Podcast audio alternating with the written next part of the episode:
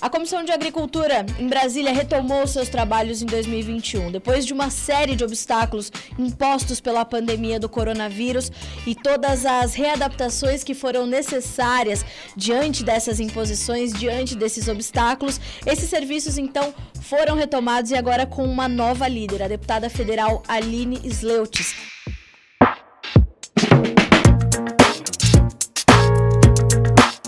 Ela não só é deputada federal e líder da Comissão de Agricultura, como também a vice-líder recém-eleita do governo federal no Congresso Nacional. E ela é a nossa convidada de hoje do Conversa de Cerca, o podcast do Notícias Agrícolas, para nós entendermos quais serão os caminhos a partir de agora. E a deputada já, já afirmou em outras entrevistas: quer fazer dois anos em um, quer trazer ainda mais força e visibilidade para o agronegócio brasileiro. Não é isso? Deputada. Seja bem-vinda ao Notícias Agrícolas, ao nosso podcast, o Conversa de Cerca. É um prazer recebê-la aqui.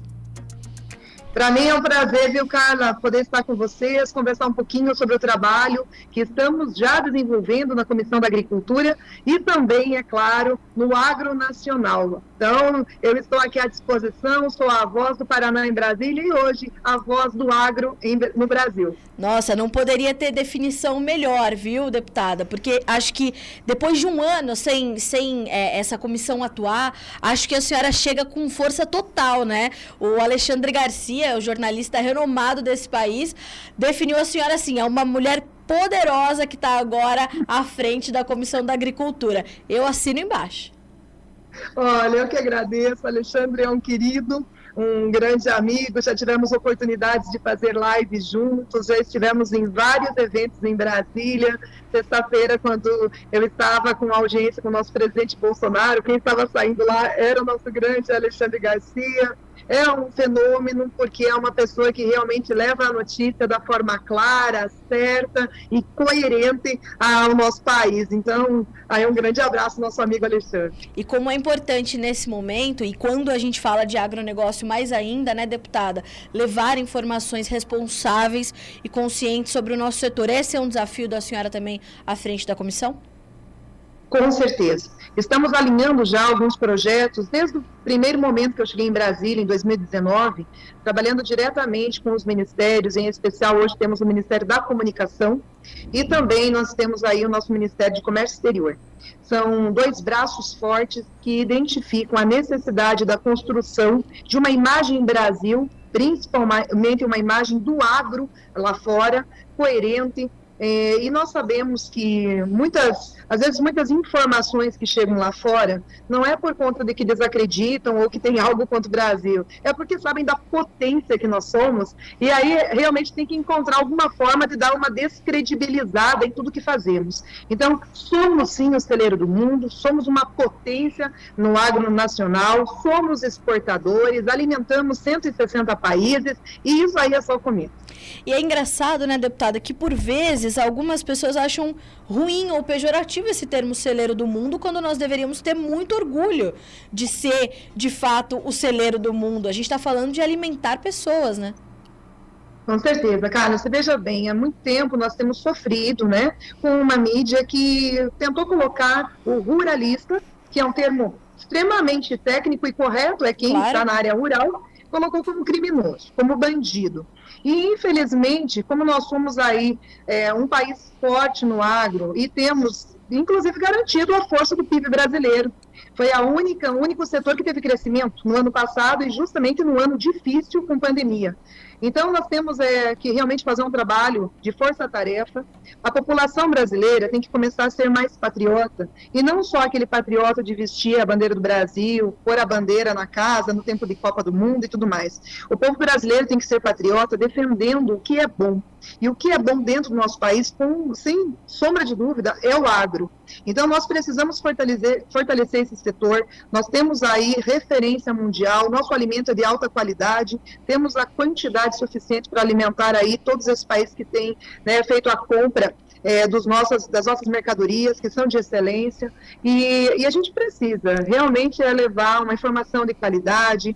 Ah, nós gostaríamos tanto né, de que os noticiários sejam eles é, por escrito, ou TV, blogs, sites, páginas, portais, enfim, falassem bem desse país, um país que, mesmo no momento de pandemia, tem desenvolvido sua tecnologia, Sim. tem desenvolvido planos de ação, temos avançado todos os dias na saúde e no agro em específico, com a força da Embrapa, com a força de várias instituições sérias, com um cooperativismo que é a referência mundial, nós realmente precisamos dar valor a tudo que temos de bom e, e nós uh, temos, nós uh, que somos né, da área do agro, nós temos que ser defensores e temos que propagar as notícias como elas são.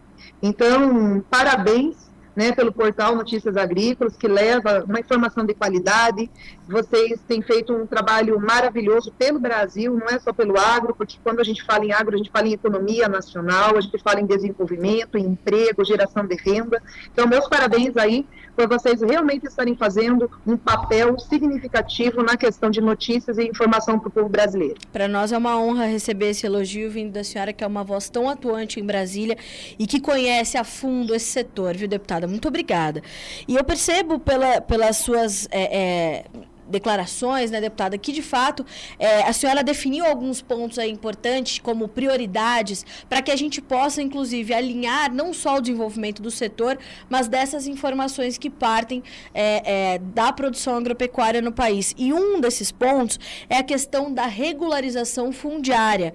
É de fato um assunto que se arrasta no país já há anos e a gente precisa avançar com isso. Quais são os desafios em torno da regularização fundiária a partir de agora, deputada? Então, olha, regularização fundiária é realmente um dos temas assim muito impactantes e importantes para o Brasil. Veja que nós tivemos uma MP que foi muito trabalhada e discutida, e ela quase foi votada. Não vou nem ficar comentando os pormenores e os corredores da Câmara, o porquê que não aconteceu. O fato é que ela foi transformada num projeto de lei, inclusive e nós estivemos na boca do forno para fazer a votação novamente em plenário. Por falta de interesse e por, por aquela situação de que não, vamos deixar, não tem um consenso. Ora, a nossa casa, a Câmara Federal ou o Senado, ela não é uma casa extremamente de consenso. Ela é uma casa de discussões e votações. Se a pauta está madura, foi discutida, houve audiências, trouxe já todos os pensamentos, as informações necessárias, é hora de votar. Claro. Se vai votar e vencer por 280, 300, 400, 500, não interessa. Interessa é que vai para a votação e com a maioria a gente decide esse tema. A regularização fundiária é diferente do que foi plantado na mídia nacional e, infelizmente, é, eu não vou nem falar que talvez foi erroneamente, eu vou falar que foi por maldade. Foi vendido como se a regularização fundiária fosse para legalizar é, situações irregulares pessoas, grandes latifúndios, pessoas, pessoas que estão usando de má, fé, e é o contrário, minha gente. Regularização fundiária é para realmente colocar nome e CPF nestas áreas que já estão regularizadas oficialmente por assentamentos regulares, que não houve invasões, que não é não tem nenhum processo ilícito ou irregular em relação a isso. E qual é a vantagem né, para o Brasil hoje? Vocês sabem que a gente só usa um pouco mais do que 7,6%, 7,8% do território nacional para produzir tudo isso que nós produzimos. Com a regularização, nós estamos dando o título, o documento. É como se você tivesse na tua casa e ganhasse ali a tua, o teu registro de imóvel. A partir daí, você começa a ter direitos direitos de fazer uma linha de crédito, direitos de equipar a sua propriedade, direitos de comprar um tratorzinho, um equipamento, melhorar sua casa, manter sua família reunida naquela área, porque ela vai ter a garantia de que aquilo é dela. E tudo que você produzir dali para frente tem todas as questões de recolhimento de impostos. Então, os municípios ganham, o Estado ganha, o governo federal ganha, e com isso também vem a responsabilidade ambiental Veja, hoje, com os períodos de queimada que sempre teve, é, infelizmente é normal, devido à seca, devido a tantos outros itens, hoje, quando tem as queimadas, se aqueles terrenos não existe ali um dono, uhum. não existe um CPF de quem você cobra, Exato. de quem você exige, de quem você fiscaliza. Então, até na questão ambiental, a regularização fundiária se torna uma arma eficientíssima para que nós possamos cobrar de quem tem o, o direito de zelar e de preservar, que é o produtor. Então, regularização é eficientíssima para trazer mais emprego, para trazer mais estabilidade rural, para manter esta família na roça, porque a gente sabe que quando vai para a cidade a situação é muito mais difícil, e também para termos aí um grande equilíbrio a questão é, ambiental, tendo o respeito, tendo os direitos, tendo os deveres, cumprindo normas e fazendo com que realmente aquele produtor se torne uma pessoa convicta da sua função social, ambiental e econômica dentro da questão agrícola e da questão ambiental. E uh, uh, voltamos, portanto, já estamos com isso de volta à pauta das discussões e uma votação próxima, deputado, deputada, ou ainda vamos é, é, caminhar ainda um caminho relativamente longo para que isso aconteça? Carla, graças a Deus temos um compromisso. Quando apoiamos o novo presidente Lira para presidente da Câmara, houve um trabalho muito forte da FPA, Frente Parlamentar da Agricultura, de alguns membros da diretoria. Certo. Eu estava dentro desse grupo e também, partidariamente, vários representantes do agro nos, nos demais partidos fizeram um, um compromisso com o presidente Lira, agora eleito, de que nós faríamos andar pelo menos umas três pautas significativas do agronacional para esse ano. Uma delas é a questão da regularização fundiária, a outra é o licenciamento ambiental e o outro é o defensivo agrícola. Então, a primeira pauta, licenciamento ambiental, já está correndo, já está trabalhando. Já temos certo. o relator, grande amigo Neri Gerler, ontem inclusive recebi o, o, deputado lá na nossa Comissão da Agricultura, já estamos trabalhando para que num prazo aí de dois, três meses, se Deus quiser, essa lei já está saindo do papel. A regularização fundiária, também já está sendo discutida, né? Então, logo nós já teremos também um processo de, novamente, de audiências, de discussões, de, de busca de mais informações e como o relatório ficou muito maduro, porque ele passou já por um processo pelo Senado, por audiências públicas, o nosso deputado Moschini fez um excelente trabalho é, lá no Senado nas audiências, tivemos também um parecer muito bom, depois tivemos a troca da MP pelo projeto de lei com o relatório do deputado Marcelo Marcelo, que também estava muito rico. Então, quer dizer, tudo está caminhando para que seja mais uma pauta rápida, porque já, já está amadurecido esse tema. Então, eu acredito, e acredito também na palavra do nosso presidente Lira, que ele vai conseguir cumprir ao menos estas três pautas importantíssimas, não é nem para o agro, é para o Brasil. Essas pautas hoje são importantes para o Brasil.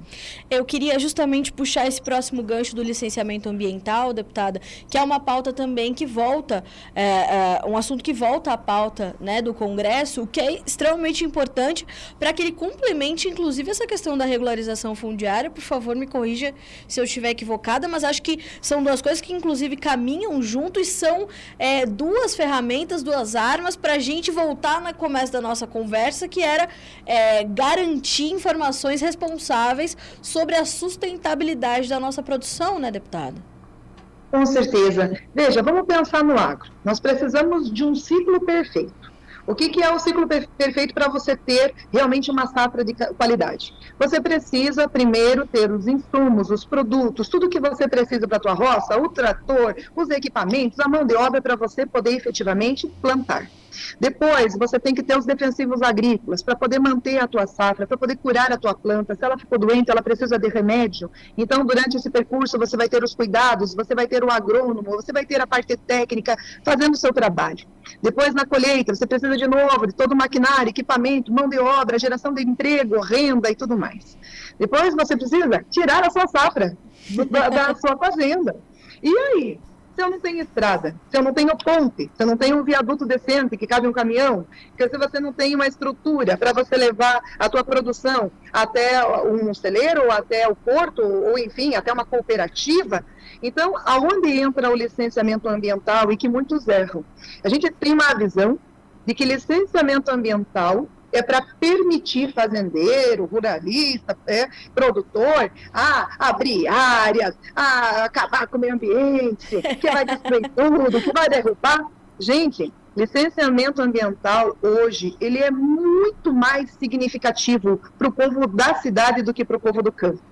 Nós temos obras importantíssimas, estruturantes no Brasil inteiro parados por falta de licenciamento. Nós temos pontes, viadutos, portos, é, ferrogrão que há aí uma, um grande caminho para diminuirmos o custo de produção e efetivarmos um deslocamento rápido de safra e uma exportação rápida e barata para a Ásia. Então, nós temos aí a necessidade de uma legislação limpa, clara, rápida, eficiente e, claro, cautelosa.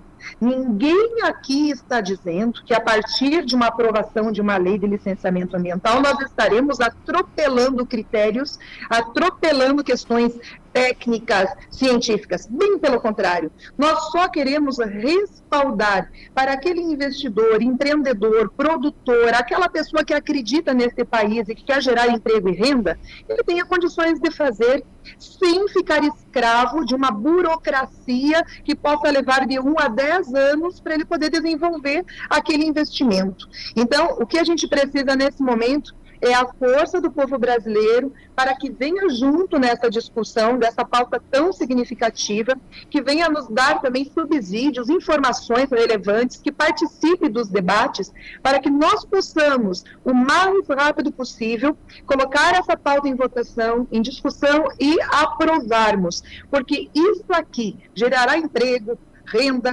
desenvolvimento, melhoria e o nosso país vai ficar ainda mais forte, não só na questão do agro, mas na economia e, claro, sendo um cenário de grandes políticas públicas, de grandes investimentos, de um cenário de bom transporte e de eficiência. Quanto mais eficiente nós somos, mais barato fica para o consumidor, para o produtor, para o empresário. Então, licenciamento é bom para todos. E é interessante, né, deputada, trazer esse tema para o público urbano, porque realmente está muito distante do entendimento deles essa importância que o licenciamento ambiental tem para garantir essa eficiência logística. Até porque está muito distante também do conhecimento dele as perdas bilionárias que o agronegócio brasileiro tem uh, anualmente quando a gente fala de logística e de perda de grão pelas estradas do Brasil afora, né, deputada? É, vamos falar assim, Carla, para a pessoa que não tem o convívio na roça, que não conhece o dia a dia, você não gostaria de pagar mais barato o teu alimento? Você não gostaria que teu produto estivesse com um preço bem melhor lá na prateleira para você trazer para tua casa? Claro. Então, isso passa pela questão de quanto o produtor gasta, de quanto uma indústria gasta para trazer esse alimento, beneficiar e entregar. Então, quanto mais moderna, eficiente, rápida forem as nossas, né, os nossos meios aí de transporte forem eficientes, com certeza a redução do custo de produção acontecerá. Então, para todos nós é importante. E aí pensa na tua cidade. Quantas obras aí significativas de melhoramento, de viaduto, de uma, de uma rua que precisa fazer uma, uma pista dupla, enfim, obras estruturantes do teu município que muitas vezes estão paradas por falta de licenciamento, por falta da licença para tá, estar construindo. Então, para um, um, proprietário de uma rede de hotéis, às vezes é uma tristeza, ele não consegue o licenciamento. Às vezes uma pessoa precisa aumentar a, a sua empresa, a sua área de, de produção. Outras pessoas precisam realmente da melhoria estruturante nas estradas. Então, tudo isso faz parte desse documento, desta lei, e nós temos que agregar essas normativas, essas decisões que hoje estão todas espalhadas, todo mundo manda. Nós temos que ali acompanhar, aglomerar num, num projeto só. E lembrando que esse projeto ele já está tão maduro que ele já está na quarta versão do seu relatório. Porque é, ele foi discutido, discutido, aí era o deputado Kim, ele foi criando o primeiro, segundo, terceiro, quarto é, modelo de parecer, porque ele ia ouvindo todos os setores e agregando as sugestões. Ótimo. Hoje, o nosso deputado Neri Geller pega um projeto muito maduro. Certo. E está muito mais fácil. Agora nós temos que sentar, conversar com os ministros, acertar a questão governamental, para que depois de votado não tenhamos surpresas num veto, temos que discutir de novo, derrubar vetos, e isso atrapalha o Brasil. Então vamos tentar agora é conciliar esses interesses, principalmente a questão é, de, de, todos os setores mais impactados né, com essa questão da legislação e, e entrarmos assim com uma pauta o mais aprimorada possível. Ou seja, há também uma, uma proposta e uma força para fazer essa aproximação, então, com ministérios importantes, como, por exemplo, o Ministério da Infraestrutura, o Ministério da Economia, e alinhando tudo isso para dinamizar os processos, deputada. Com certeza, são seis ministérios assim que nós estamos em total é, é, comunicação.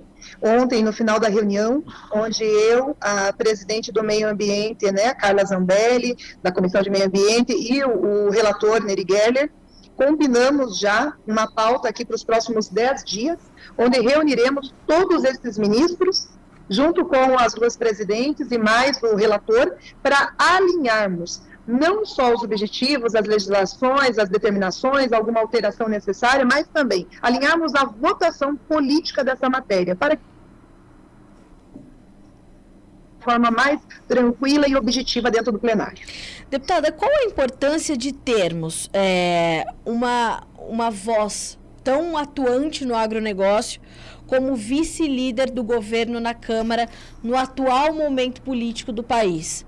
Onde há é, uma polarização é, muito clara, embora por vezes injustificada, não havia necessidade da gente, enquanto a gente poderia estar trabalhando pelo Brasil, a gente ainda trabalha pelos nossos próprios discursos, né? É, qual a importância da gente ter uma, uma voz tão atuante como a da senhora, como vice-líder do governo na Câmara dos Deputados, com uma recente troca de direção agora, né? Mudamos então o presidente da Câmara, o novo presidente, o deputado Arthur Lira, assumindo os trabalhos, e a senhora como vice-líder do governo, como, como que a senhora enxerga o seu papel nesse momento e a importância de ter é, é, um representante do agronegócio, que é hoje o principal setor da economia nesse, nesse papel, nesse momento?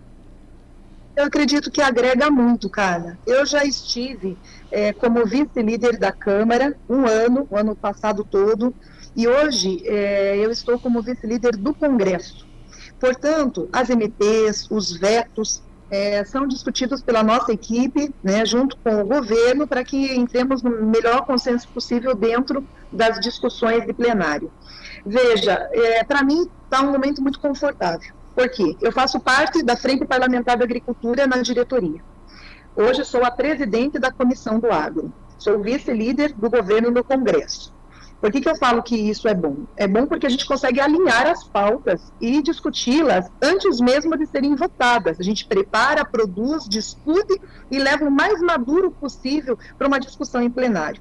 E depois, se houver alguma divergência, o governo, por algum motivo, tiver que vetar algum, algum, algum artigo, alguma situação da lei, também estarei lá para poder fazer essa ponte discutir com o setor, discutir na FTA, discutir com a comissão, discutir com os grupos eh, de lideranças do, né, dos partidos dentro da casa e tentarmos alinhar é, essas votações. O agro está num grande momento.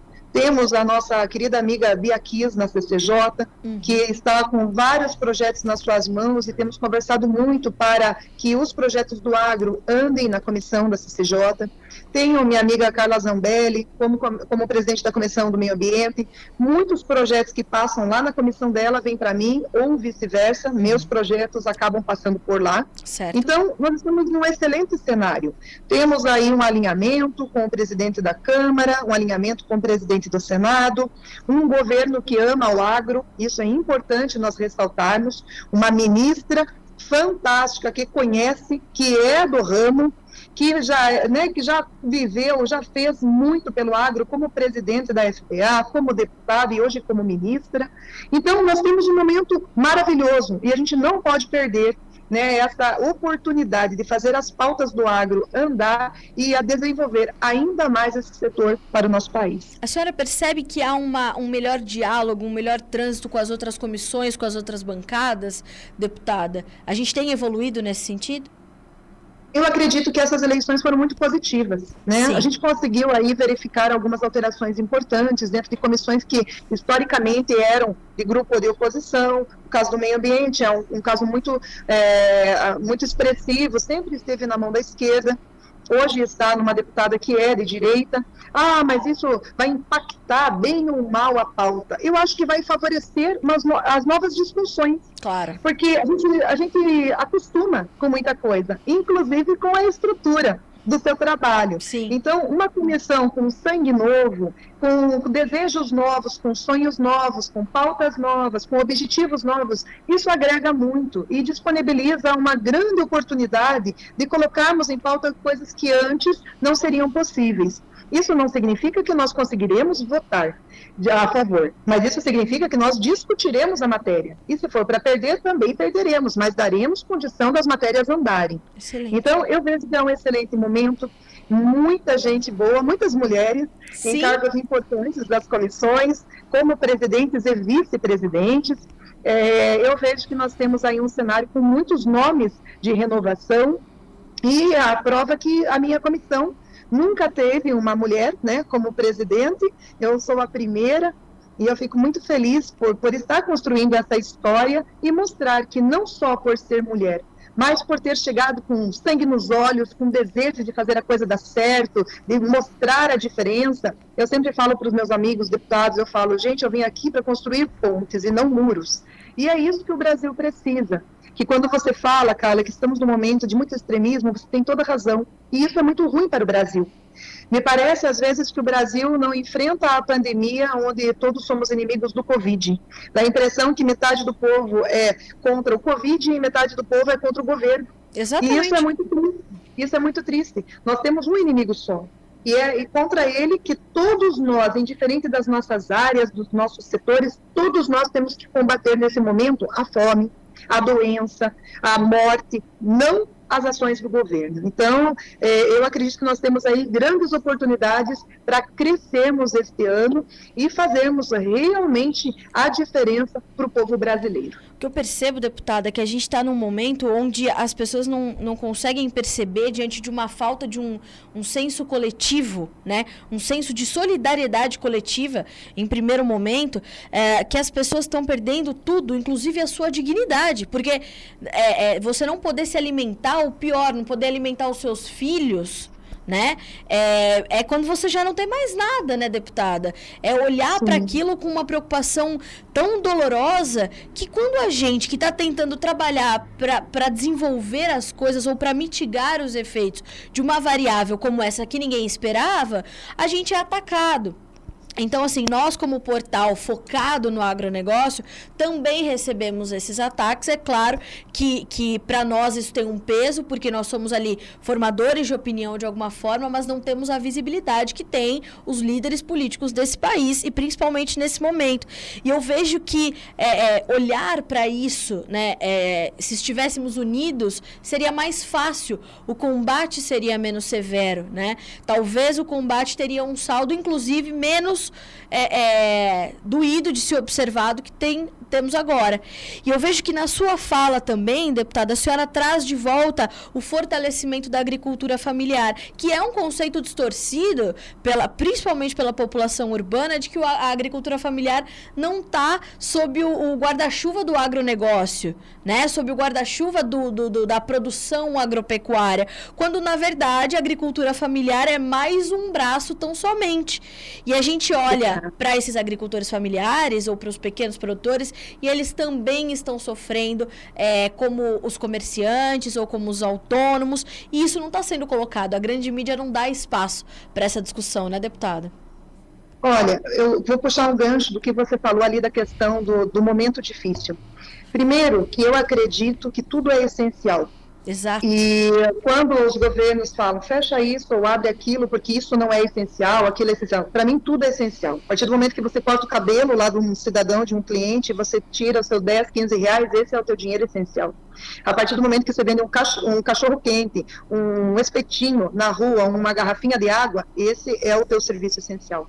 E, e, eu vejo que há um equívoco muito grande. As políticas públicas adotadas por muitos prefeitos e governadores, fazendo lockdown a todo momento, com total desrespeito pelos nossos produtores, pelos nossos empresários, pelos nossos autônomos. Então, aqui há uma distorção muito grande do que é eficiente e do que não é eficiente em relação ao Covid.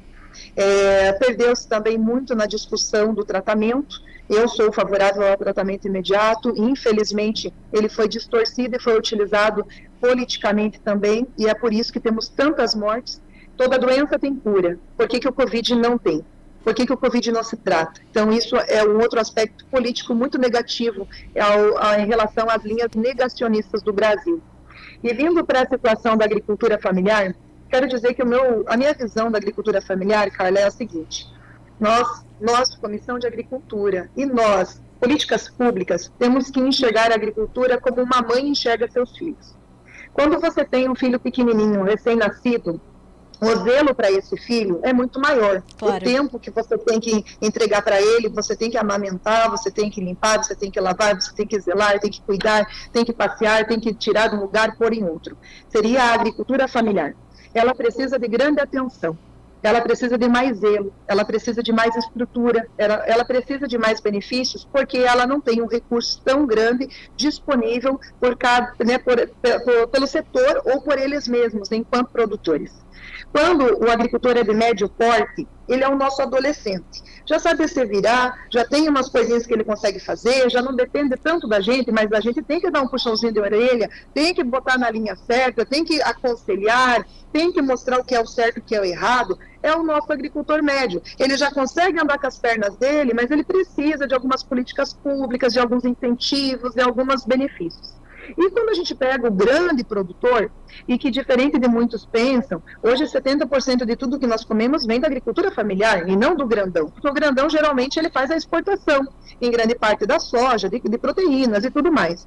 E o grande também precisa, mas o grande precisa sim, aí é de um fomento para exportação, abertura de mercado, às vezes uma linha maior de crédito, é, se ele planta, às vezes ele precisa de um armazém, de um, de um, de um melhoramento na estrutura da, da sua propriedade investimentos de tratores, equipamentos, enfim, é um filho adulto, que você fala, ó, oh, filho, você casou, agora não depende mais de mim. Mas é um filho sempre está ali, almoçando com você, passando o final de semana com você, te ligando, perguntando uma orientação, não é assim? Exato. Então, eu acho assim que nesse, nesse viés e neste olhar que a ministra, inclusive, Tereza Cristina tem, e ela fala que aqui no nosso ministério, é, ela não vê o tamanho da área, ela vê o tamanho do, da produção, porque você pode ser um um grande produtor dentro de uma pequena área. Sim. Porque é, se você for eficiente, se você desenvolver bem tecnicamente, se você tiver um amparo é, é, de, um, de um agrônomo bom, de uma Embrapa da vida, de instituições sérias, da cooperativa que você faz parte,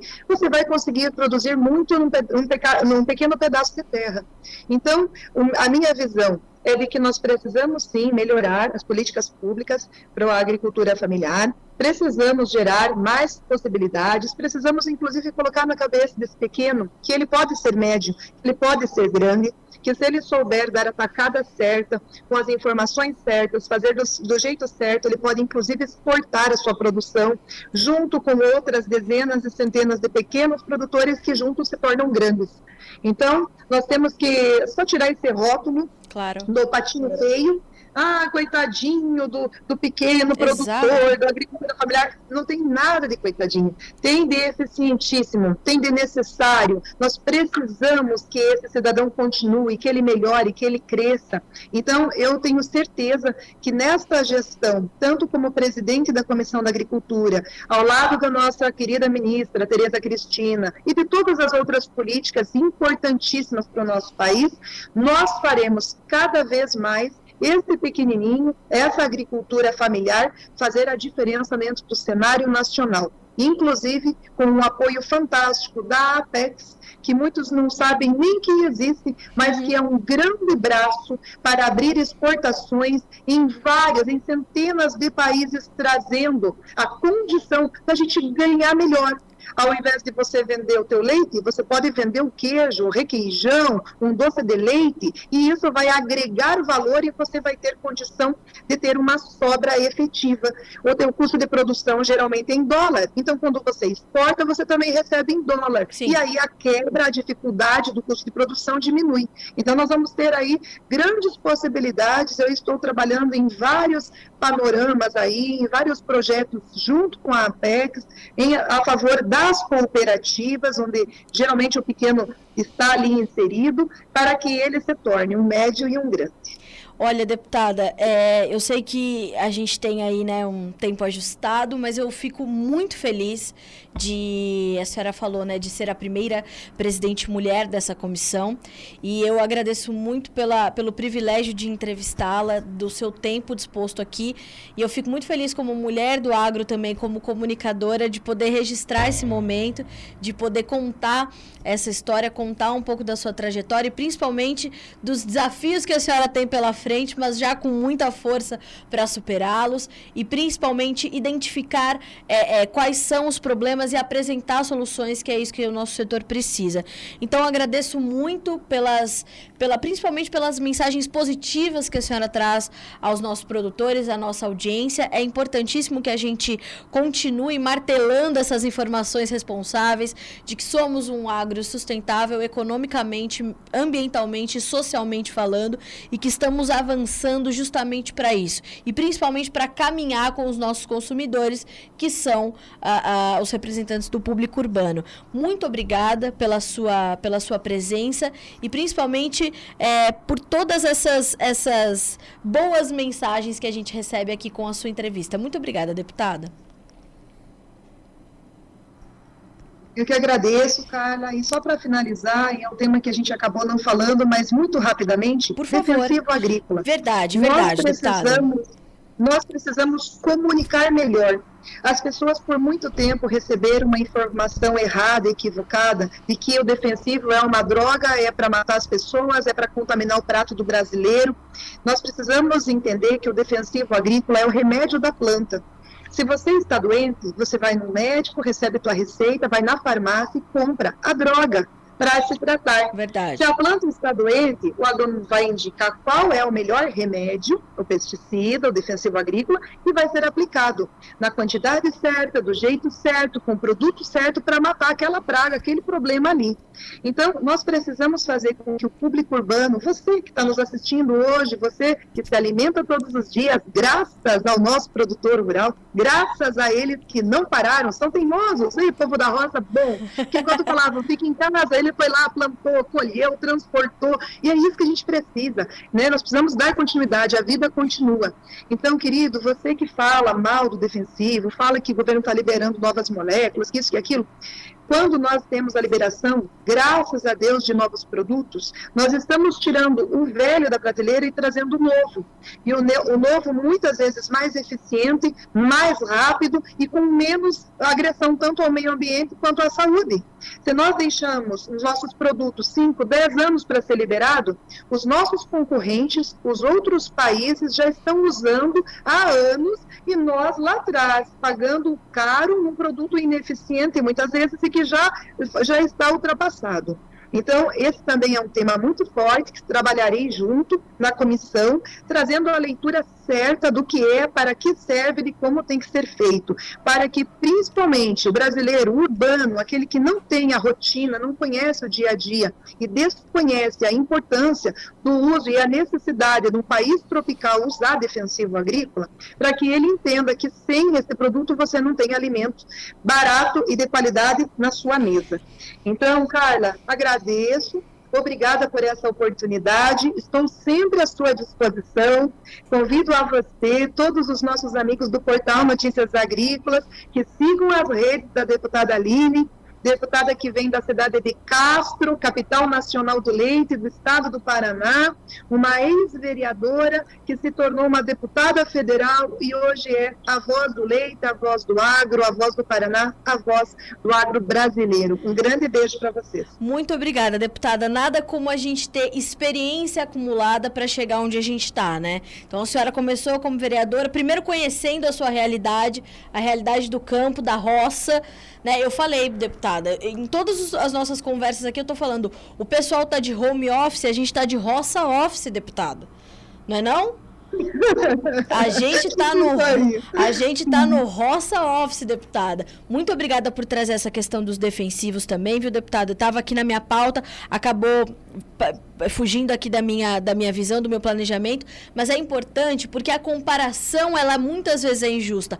Ah, mas em outros países já não se usa mais, porque a burocracia aqui ainda é grande, a legislação acaba sendo um pouquinho morosa e a gente não tem a aprovação de produtos que já foram aprovados em outros países, mas que pra gente ainda é eficiente, né, deputada?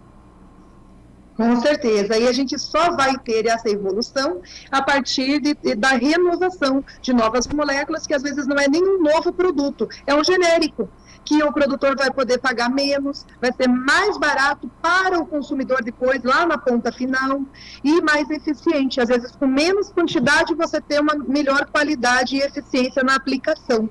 Então, podem ter certeza que a gente estará aí trabalhando arduamente para plantar a informação correta, para defender o meio ambiente, para defender nossas águas, defender nosso solo, defender o produtor rural e defender um alimento de qualidade na mesa de todo cidadão brasileiro, tá bom? Muito obrigada, deputado. Notícias Agrícolas está de portas abertas. A partir do momento que esses temas forem avançando, nós estamos aqui de prontidão para dar essa informação em primeira mão para os nossos produtores. Obrigada, um grande beijo, um grande abraço para a senhora. Bom trabalho por aí, deputada.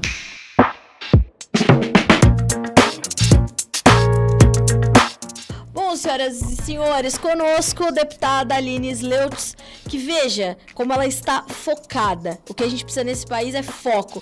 E a deputada é referência quando o assunto é foco, dá para perceber pela entrevista dela.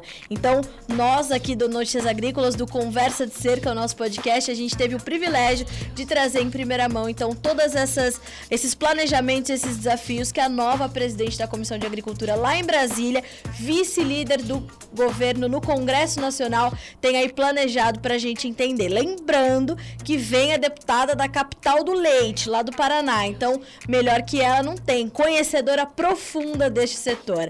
A gente agradece muito uh, pela deputada ter esse tempinho aí para dividir conosco a, a, a conversa, né? Isso é extremamente importante.